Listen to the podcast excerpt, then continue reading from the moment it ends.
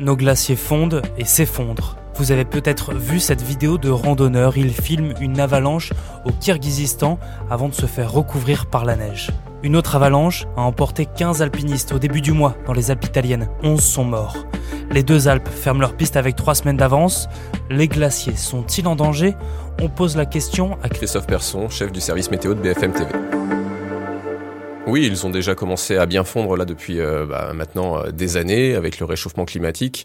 Réchauffement climatique que l'on ressent tous désormais euh, au sol, mais en fait en altitude le réchauffement climatique est plus important.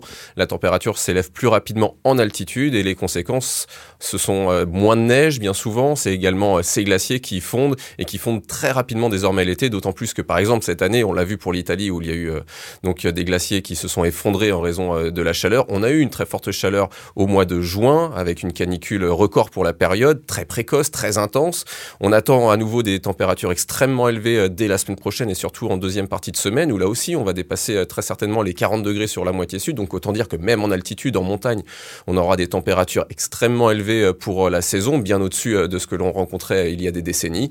Et donc il y aura des conséquences sur les glaciers français et pas seulement hein, les glaciers du monde entier finalement subissent le réchauffement climatique. Les glaciers seront trop dangereux pour pouvoir les grimper, n'existeront plus? À terme, ils n'existeront plus euh, sur, euh, bah, sur les Pyrénées dans un premier temps, sur les Alpes dans un second temps. On parle de dizaines d'années quand même. Euh, c'est pas avant 2100 que la totalité auront disparu, mais on va retrouver une fonte progressive, année après année, décennie après décennie, avec seulement les glaciers de très haute altitude dans un premier temps qui vont survivre temporairement, mais qui commencent à fondre et qui peuvent s'ébrécher. Il y a toujours un risque sur l'ensemble des glaciers français qu'il y ait un effondrement en raison de ce réchauffement. Il faut faire attention suivant le glacier. Alors il faut vraiment écouter les autorités locales qui connaissent très bien généralement la situation voir comment évoluent les glaciers, voir les glaciers locaux justement là où vous trouvez si le risque est présent. Il faut vraiment surveiller cette situation.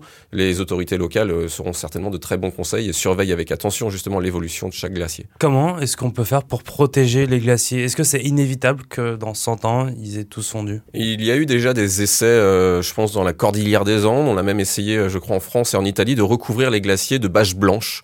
En fait, les glaciers fondent en raison du réchauffement climatique. Il y a moins de neige et il y a de la roche noire généralement, par exemple sur les Alpes. Et cette roche noire attire encore plus la chaleur et ça réchauffe encore plus l'atmosphère à cet endroit. Donc parfois on recouvre de bâches blanches pour euh, éviter justement que la chaleur du soleil s'imprègne dans la montagne, pour que la chaleur repartent en direction de l'atmosphère. Donc on les protège euh, parfois avec euh, des bâches blanches. Il faut savoir que même si on arrêtait aujourd'hui euh, d'émettre du gaz à effet de serre, du CO2, il y a tout ce qu'on a déjà émis par le passé qui va continuer à alimenter le réchauffement climatique. Donc même si on arrête aujourd'hui ces gaz à effet de serre, il y aura encore du réchauffement climatique pour les prochaines années. Il faudra attendre plusieurs années avant de vraiment voir finalement les efforts que l'on fera. Donc les efforts, c'est très variable. Chacun peut y mettre du sien, essayer de consommer moins d'énergie, essayer de consommer moins d'eau ça aussi, hein, ça, entre en compte, euh, faire euh, plein de petits gestes déjà euh, citoyens, chacun, pour essayer de, ralentir ce réchauffement climatique.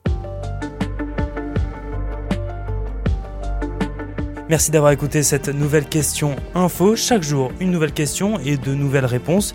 Vous pouvez vous abonner sur toutes les plateformes d'écoute. Nous sommes aussi sur le site et l'application de BFM TV. À bientôt.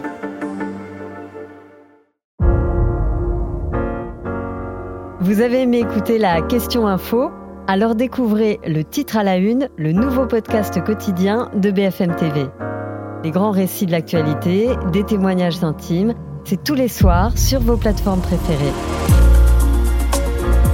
À bientôt